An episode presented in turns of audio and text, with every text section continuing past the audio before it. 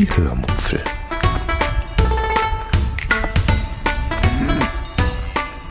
Aus dem Tagebuch einer Allgäuerin.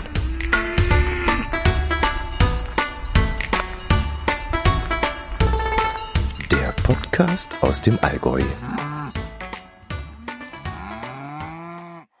Hallo und herzlich willkommen zur 204. Episode der Hörmupfel, in der ich euch von Graz erzähle und über mein Pedelec berichte, das beim Kundendienst war. Außerdem stelle ich euch einen unterhaltsamen YouTube-Kanal vor. Viel Spaß beim Hören. Als allererstes möchte ich mich heute mal bei den Twitterern bedanken, die jeden Freitag so fleißig meine Tweets retweeten in denen ich dann immer schreibe, dass eine neue Episode online ist. Retweets sind ja das Salz in der Suppe von Twitter und von Twitterern. Und da gibt es ein paar sehr fleißige, treue Menschen, die jeden Freitag so nett sind und meinen Tweet eben durch ihren Retweet in die Welt hinaus tragen. Herzlichen Dank möchte ich dafür an dieser Stelle wirklich mal sagen. Ich freue mich natürlich auch über Herzchen die ebenfalls fleißig vergeben werden. Aber um die Community zu stärken und die Follower äh, zu vermehren, zu mehren, sind Retweets natürlich zwingend nötig. Und ja, da beißt die Maus einfach keinen Faden ab. Deshalb wirklich herzlichen Dank dafür. So, ich habe euch versprochen, mh, mm, euch etwas von Graz zu erzählen. Eigentlich ist es ja schon wieder viel zu lange her, um darüber zu berichten, aber ja gut, mache ich es trotzdem.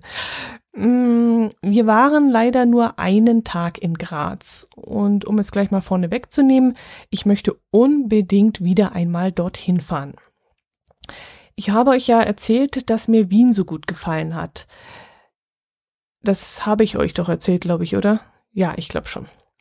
Ähm, wenn mir jemand sagen würde, dass ich zukünftig in einer Stadt leben müsste, dann würde ich mich vermutlich für Wien entscheiden. Ähm, das habe ich früher so gesagt und das sage ich jetzt auch noch. München ist äh, durchaus auch schön, aber Wien ist wirklich eine Stadt, wo man es vielleicht ein paar Jahre mal aushalten könnte. Inzwischen sind natürlich auch noch ein paar andere Städte dazugekommen, also Stralsund zum Beispiel finde ich sehr, sehr schön und auch Hamburg ist sehr attraktiv, aber ja, wenn mich wirklich jemand dazu, dazu zwingen würde, vom Land in eine Stadt ziehen zu müssen, dann würde Wien ganz, ganz oben stehen. Gut, warum ich so aushole? Weil es mir österreichische Städte offenbar sehr, sehr angetan haben. Vor ein paar Wochen habe ich euch ja erzählt, dass mir die Stadt Linz, trotzdem sie eine furchtbare Peripherie besitzt, mit diesen ganzen Stahlwerken und so, sehr gut gefallen hat. Und jetzt muss ich euch erzählen, dass mir Graz auch so gut gefallen hat. Also irgendwie scheine ich wirklich da so ein, ja, eine Liebe für die österreichischen Städte zu entwickeln. Aber gut, der Reihe nach. Wir haben während unseres Kurzaufenthalts in der Steiermark in der Nähe von Graz übernachtet, weil wir dort das günstigste Zimmer gefunden haben, das auch gleichzeitig einen hauseigenen Parkplatz für unser Auto anbieten konnte. Das ist ja in Großstädten nicht immer ganz einfach. Deswegen haben wir etwas außerhalb gewohnt. Von dort aus fuhren wir dann ungefähr hm, 30, 35 Minuten bis nach Graz, schätze ich jetzt mal. Und in Graz selbst hatte ich dann für einen Tag ein Parkhaus eines großen Einkaufscenters rausgesucht, das preislich noch einigermaßen im Rahmen lag. Ich kriege jetzt nicht mehr ganz so zusammen, aber irgendwie waren dort im Einkaufscenter, glaube ich, drei Stunden ungefähr so teuer wie eine Stunde in der Innenstadt selbst. Glaube ich. Nagelt mich jetzt bitte wirklich nicht fest. Also eigentlich recht günstig. Äh, allerdings hatte die Sache dann doch einen Haken. Nach diesen drei Stunden wurde es nämlich richtig teuer, so dass wir nach ungefähr sechs oder sieben Stunden, so lange wie wir in Graz waren, circa zwölf Euro Parkgebühren zahlen mussten ja, gut gemacht, aber äh, gut gedacht, aber leider nicht gut gemacht. Mm, ich äh, hatte eben einen Kilometer äh, Strecke zum Laufen eingeplant, um eben ins Zentrum von Graz zu kommen und mir dann gedacht, wenn wir dann etwas außerhalb in einem günstigen Parkhaus äh, stehen würden, würde sich das schon rechnen. Für uns aber in diesem Moment erstmal ziemlich ärgerlich. Aber wie gesagt, Das war im Grunde meine Schuld. Ich hatte eben nur die Parkgebühren für drei Stunden abgelesen und die weiteren Informationen gedanklich ausgeblendet. Und im Grunde ist das aber wirklich von dem Parkhausbetreiber eine richtig feine Sache. Da waren die ersten Stunde, ich glaube, die erste Stunde, glaube ich, sogar kostenlos. Die zweite und die dritte Stunde kostete dann irgendwas um die mh, mm, 1 Euro, 1,20 oder so. Und nach der dritten Stunde wurde es dann richtig teuer, was ja in diesem Fall auch sinnvoll ist, um eben die Leute, die äh, eine günstige Parkgelegenheit suchen, um Graz zu erkunden, dann doch noch schlussendlich zur Kasse zu bitten die hauseigenen Geschäftskunden, die dann in diesem Einkaufscenter aber vielleicht für ein bis drei Stunden bummeln gehen wollen, die wurden dann nicht allzu sehr belastet. Und da war es von dem Center Management durchaus richtig durchdacht, dass man dann sagt, okay, die ersten drei Stunden für unsere Gäste, die hier einkaufen, wird das Ganze günstiger gemacht. Und wenn dann aber Urlauber herkommen und Gäste, die in, eben ins Stadtinnere laufen wollen, die müssen dann eben ab drei Stunden richtig dicke in die Tasche greifen. Also von dem her ist das sehr klug und alles und wir waren halt einfach, ja, zu doof, das zu checken. Im Nachhinein habe ich mir dann überlegt, ob ich es genauso wieder machen würde oder eben doch in der Stadt eine Parkgarage suchen würde. Aber ganz ehrlich, ich glaube, wir würden es wieder so machen. Wir würden wieder dort draußen parken. Ja, gut, Parkplatz. Von diesem Parkplatz aus liefen wir dann circa eine halbe Stunde lang an einem herrlichen Fluss entlang. Ich glaube, das war die Mur ins Stadtzentrum hinein und hielten uns dann erst einmal links des Flusses, wo wir dann aber ziemlich schnell feststellen mussten, dass das nicht unbedingt die Altstadt ist, die wir eigentlich in diesem Moment gesucht haben. Also drehten wir dann wieder um und spazierten dann gemütlich auf die andere Seite des Flusses und kamen dabei auch über eine sehr hübsche und sehr futuristische Fußgängerbrücke. Diese Brücke verbindet die beiden Ufer der Mur, indem sie eine kleine Insel, nämlich die sogenannte Grazer Murinsel, mit einbezieht. Man läuft also auf einer der, auf der einen Seite des Flusses auf einen Steg hinauf zu einer Art Insel. Und auf der anderen Seite dieser Insel läuft man dann wieder runter und zum anderen Ufer der Mur hin. Und diese Insel fand ich dann absolut sehenswert, denn sie ist eine künstlich angelegte, soviel ich weiß, schwimmende Plattform, die im Rahmen des Kulturhauptstadtjahres 2003 als Architektur- und Kunstobjekt entworfen wurde. Auf dieser schwimmenden Insel befinden sich dann auch ein hübsches Café, das dann nur wenige Meter über dem Wasserspiegel liegt, was sehr, sehr attraktiv ist in meinen Augen. Also das hatte schon was. Ähm, dort befinden sich auch ein kleiner Raum für eine Kunstausstellung, glaube ich, ja, und ein kleiner Laden, wenn ich das richtig gesehen habe. Also so eine richtig kleine Stadt in der Stadt, also Miniaturstadt in der Stadt, sagen wir mal so. Also richtig hübsch gemacht. Ja, ich fand die künstliche Insel in diesem Moment auch richtig toll. So toll, dass ich mir in diesem Moment dachte, das wäre doch auch etwas für Kempten. In Kempten unserer Allgäu-Metropole, sucht man nämlich immer noch nach einer Möglichkeit, die Iller ins kulturelle und touristische Leben der Stadt mit einzubeziehen. Also die Iller läuft mitten durch die Stadt, aber an der Iller entlang findet so gar kein Leben statt. Und so eine künstlich angelegte Insel mitten im Fluss mit Café und irgendeinem kleinen touristischen Laden oder so, finde ich da eine sehr tolle Lösung. Und äh, vielleicht sollte sich da die Stadt Kempten oder die Kempten Stadtväter mal, ja, eine Scheibe abschneiden. Als wir dann, gehen wir mal zurück zu Graz, auf der anderen Uferseite angelangt sind, sind wir dann erst einmal zum unteren Ende des Schlossbergs marschiert, wo sich der Eingang des Schlossbergaufzugs befindet. Das ist ein gläserner Aufzug, der sich innerhalb des Berges befindet und eine Höhendifferenz von 77 Meter überbrückt. Die Fahrt mit diesem Lift dauert dann ungefähr 30 hm, Sekunden, steht da in der Wikipedia, was ich auch durchaus glaube. Ich habe jetzt natürlich nicht gestoppt, aber das kann schon so hinhauen. Wir sind dann mit dem Aufzug aber nicht hochgefahren, sondern sind erstmal hochgelaufen. Im gleichen Eingang, der zu diesem Aufzug führt, befindet sich auch der Bahnhof der Grazer Märchenbahn. Das ist eine kleine Schmalspurbahn, ähnlich wie man sie in diversen Bergwerken kennt und sieht, mit der man dann in den Berg hinein fahren kann und wo am Wegesrand diverse Märchen nachgebaut sind. Zum Beispiel so eine Art Märchenwald oder Aladdin und die Wunderlampe und sowas muss da wohl stehen. Wir haben es uns nicht persönlich angeschaut und äh, die Webseite gibt leider auch nicht so viel her, scheint aber doch eher, wenn ich das richtig einschätze, etwas für kleinere Kinder zu sein. Wir haben es, wie gesagt, nicht ausprobiert, weil uns der Eintrittspreis von 8,50 Euro doch etwas abgeschreckt hat. Zum einfach mal ausprobieren war uns das einfach zu teuer. Wir sind dann, wie gesagt, auf den Berg hinauf gelaufen.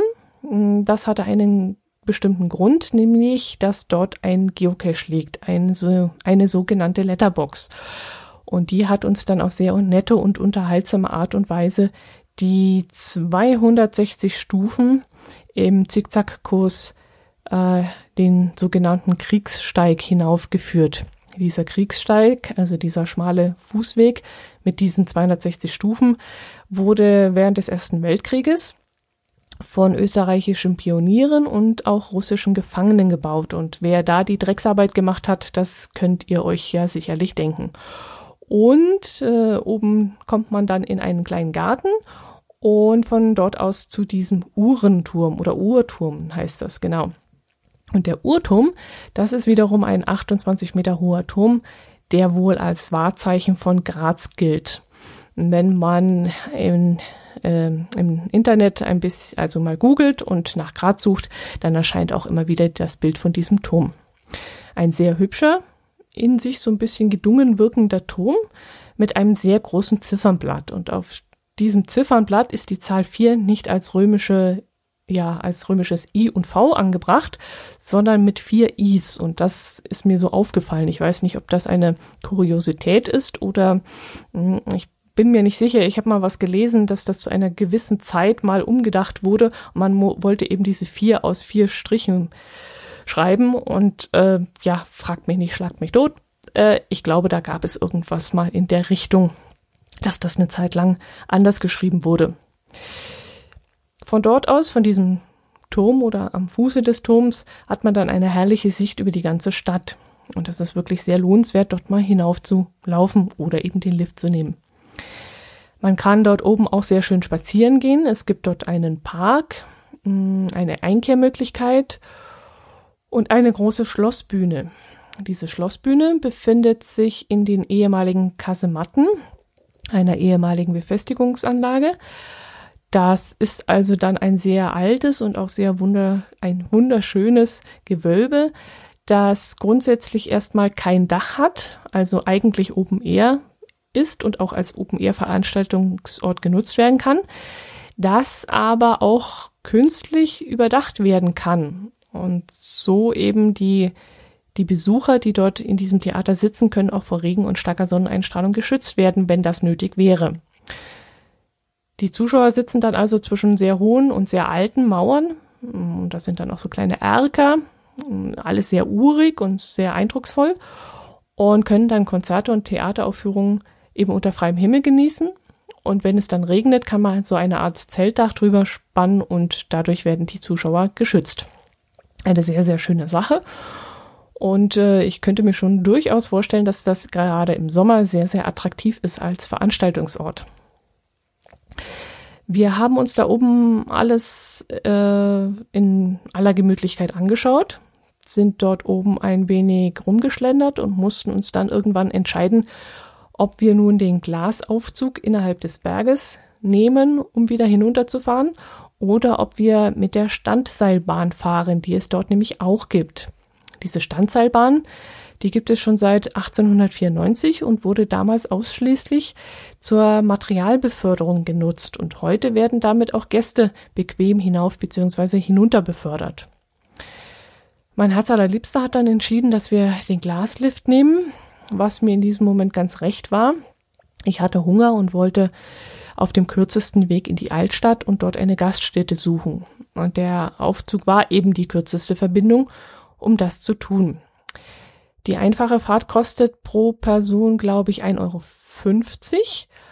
Euro. Ähm, ja, 50 oder 80 Cent wären auch angebracht gewesen. Fand ich jetzt ein bisschen teuer für 30 Sekunden Aufzugfahrt, aber gut, äh, irgendwie muss das ganze Ding sich ja rentieren und bezahlt machen. Was die Standseilbahn gekostet hat, weiß ich nicht. Mm, ich wäre sie eigentlich schon lieber gefahren und äh, naja gut, dann halt beim nächsten Mal. Wir, ich habe ja gesagt, ich muss unbedingt wieder einmal nach Graz und dann möchte ich gerne mit der Standseilbahn fahren. Solche Dinge machen mir nämlich immer sehr viel Spaß. Zahnradbahnen, Standseilbahnen, Gondelbahnen, damit kannst du mich wirklich locken. Wir haben uns dann in der Altstadt auf die Suche nach einer Gaststätte gemacht. Google hat uns dann verschiedene Möglichkeiten vorgeschlagen. Die eine oder andere sah von außen dann aber nicht so gut aus, beziehungsweise die Speisenkarten klangen nicht so interessant für uns.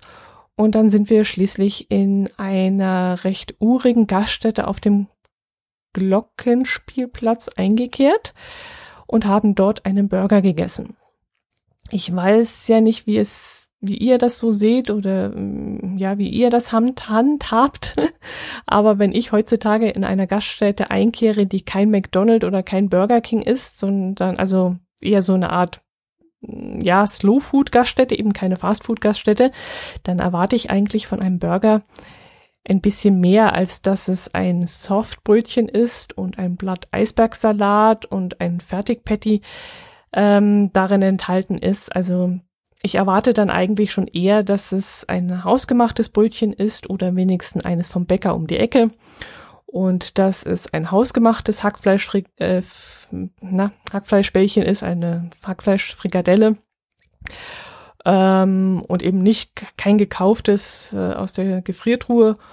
Und dass eben kein billiger Eisbergsalat drauf liegt, sondern vielleicht so Rucola oder irgendwas anderes und eben echter Käse und kein Scheibletten, fertig, Scheibenquatsch und so.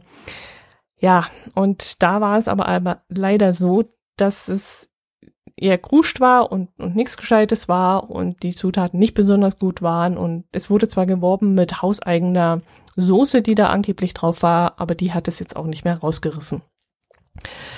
Wir haben das dann also leider alles als Nahrungsaufnahme sehen müssen und äh, ich möchte deshalb an dieser Stelle auch nicht den Namen der Gaststätte preisgeben, weil ich sie auf keinen Fall an Freunde oder an euch eben weiterempfehlen würde. Und deswegen ist sie einfach nicht erwähnenswert. Gut, nach dieser Nahrungsaufnahme sind wir dann noch ein wenig durch die Altstadt gebummelt, wo wir dann die sogenannte Stiegenkirche entdeckt haben.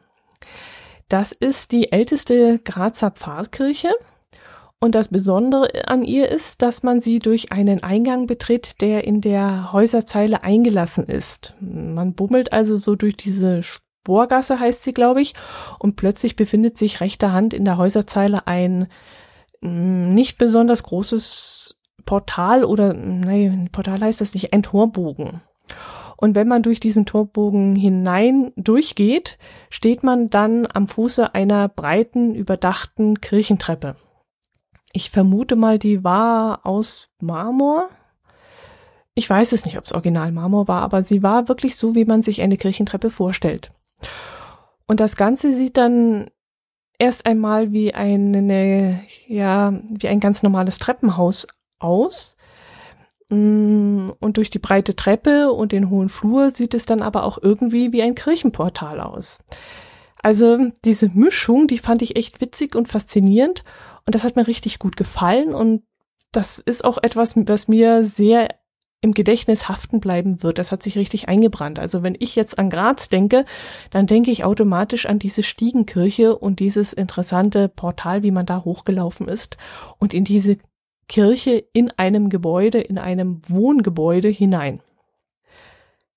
Ja, was haben wir noch gemacht? Hm, mein Herz allerliebster hat sich dann im Laufe des Tages auf einen Hefezopf eingeschossen gehabt, den es überall in Graz bei einem bestimmten Bäcker zu kaufen gibt. Da gibt es so eine Bäckereikette und da wurde immer wieder mit diesem Hefezopf geworben. Ich weiß nicht mehr genau, was er gekostet hat, aber ich fand ihn ah teuer. Also ich habe mit den Ohren geschlackert, als ich den Preis gesehen habe. Ähm, das hielt mein Herz allerliebsten aber nicht davon ab, einen kleinen Zopf davon mitzunehmen. Also er hatte einen richtigen Jeeper drauf und hat sich dann ja, dazu entschlossen, doch einen kleinen mitzunehmen. Es gab verschiedene Größen. Ich glaube 500 Gramm, 750 müsste es auch gegeben haben und auf jeden Fall 1000 Gramm. Ich glaube, er hat dann den 500 Gramm Zopf mitgenommen. Bin mir aber da jetzt nicht mehr so sicher. Hat ihm dann auch sehr gut geschmeckt. Ich habe nur kurz probiert. Ich fand ihn ein bisschen zu hefig. Hm, ja, gut. Aber er war sehr fluffig und schon lecker. Ob es den Preis wert war, das muss jeder selber entscheiden. Hm, was hatte ich denn aus Graz mitgenommen? Ich glaube, ich hatte gar nichts eingekauft, weil ich ja bei Zotter so viel eingekauft hatte. Ach doch, doch, doch, doch, doch. Im Einkaufszentrum, da wo wir geparkt hatten, durfte ich mir dann noch ein paar Pralinen aussuchen. Wir haben normalerweise jedes Jahr einen Pralinen-Adventskalender, entweder von Lübecker Marzipan oder Gubor oder irgendeine andere Marke. Alles außer Lind. Lind ist nicht so mein Ding. Ähm, den haben wir dieses Jahr aber nicht. Dafür durfte ich mir aber ein paar Pralinen aussuchen, die ich jetzt natürlich über einen längeren Zeitraum genießen darf, die aber vermutlich nicht bis Weihnachten halten werden. Auf einen Adventskalender muss ich dieses Jahr aber trotzdem nicht verzichten, weil wir nämlich dieses Jahr wieder den Memminger Adventskalender vom Lions Club gekauft haben. Den hatten wir die letzten zwei Jahre ja auch schon und davon habe ich euch, glaube ich, auch schon berichtet. Jeden Tag darf ich da dann ein Türchen aufmachen und dahinter versteckt sich dann hoffentlich für mich ein toller Gewinn. Da kann es äh, eine Ballonfahrt geben oder eine Busreise oder irgendwelche Einkaufsgutscheine, Wertgutscheine. Und da hoffe ich doch, dass mich dieses, das Glück dieses Jahr, äh, ja, findet. Gut, jetzt bin ich ein bisschen abgeschweift, aber das war es eigentlich auch schon von Graz. Wir mussten dann, wie gesagt, irgendwas um die 12, 13 Euro Parkgebühren bezahlen, sind danach noch zum Tanken gefahren. Jo, und dann sind wir zurück zu unserer Unterkunft und das müsste es gewesen sein. Mehr gab es eigentlich nicht zu erzählen. Aber ich habe noch andere Sachen hier notiert. Pedelec Kundendienst, genau. Ich hatte mein Pedelec zum Kundendienst gebracht. Äh, eigentlich habe ich dafür ja auch ein Checkheft fürs Pedelec, das einem aber ziemlich kurze Wartungstermine angibt. Ich soll dazu nach 200 Kilometer, nach 500, nach 1000, nach 1500 und dann eben alle 500 Kilometer soll ich meine Pedelec zum Kundendienst bringen. Und das finde ich schon ein bisschen heftig. Wenn ich das nämlich einhalten würde, wäre ich bei meiner Laufleistung, die ich habe, mindestens dreimal im Jahr beim Kundendienst. Und das ist ehrlich gesagt Quatsch. Als ich mir das Fahrrad gekauft habe, dachte ich noch, ja, okay, es ist ja so ähnlich wie ein Mofa mit Elektronik und so und ein äh, bisschen besserer Schaltung und da ist es vielleicht sehr sinnvoll, wenn man wirklich einmal im Jahr zur Inspektion geht. Als ich das Pedelec dann aber hatte und gesehen habe, wie robust es eigentlich ist, da habe ich mir dann diesen Termin ein bisschen nach hinten geschoben und gesagt, das reicht eigentlich so alle zwei Jahre, das Fahrzeug äh, zum Kundendienst zu bringen. Also wollte ich dieses Jahr damit aussetzen, weil ich letztes Jahr erst war. Aber beim Putzen des Fahrrads muss jetzt irgendwie hinten an der Gangschaltung etwas ausgehakt sein. Jedenfalls gingen ab diesem Zeitpunkt nur noch die ersten drei Gänge rein und dann war Schluss. Und deshalb haben wir uns dann doch dazu entschieden, den Kundendienst machen zu lassen. Und dabei wurde dann auch dieses Problem behoben und auch die restlichen Rädchen und Stränge und was da alles läuft da, wurde dann wieder richtig eingestellt und jetzt läuft es wieder alles rund und zackig. Kostenpunkt der ganzen Sache waren dann so ungefähr 80 Euro.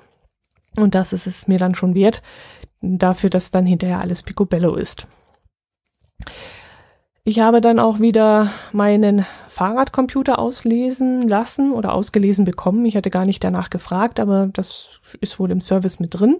Und deshalb weiß ich jetzt auch, dass ich zu 40 Prozent ohne E-Unterstützung fahre. Also da habe ich die E-Unterstützung komplett ausgeschaltet. Und die anderen 60 Prozent, die ich mit elektronischer Unterstützung fahre, fahre ich meistens im Tourmodus, also mit der zweithöchsten Unterstützung.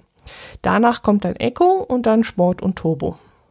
Und diese hübsche kleine Statistik fand ich dann ganz auch ganz interessant. Und ähm, das ist es mir dann fast auch wert, das Fahrzeug wirklich einmal im Jahr zum, zum Kundendienst zu bringen. Äh, rein aus diesen Informationen kann man ja doch einiges ablesen von meinem Fahrverhalten.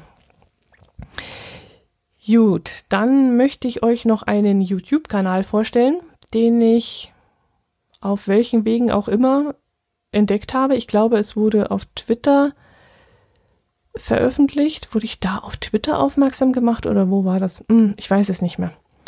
Jedenfalls ist das ein Kanal von zwei jungen Amerikanern, die in Deutschland, genauer gesagt in Frankfurt, leben. Ich weiß nicht, ob sie es immer noch tun oder ob sie inzwischen in ihre Heimat zurückgekehrt sind. Ich weiß auch nicht, was sie hier tun, ob sie hier studieren oder ob sie hier in einer Footballmannschaft arbeiten.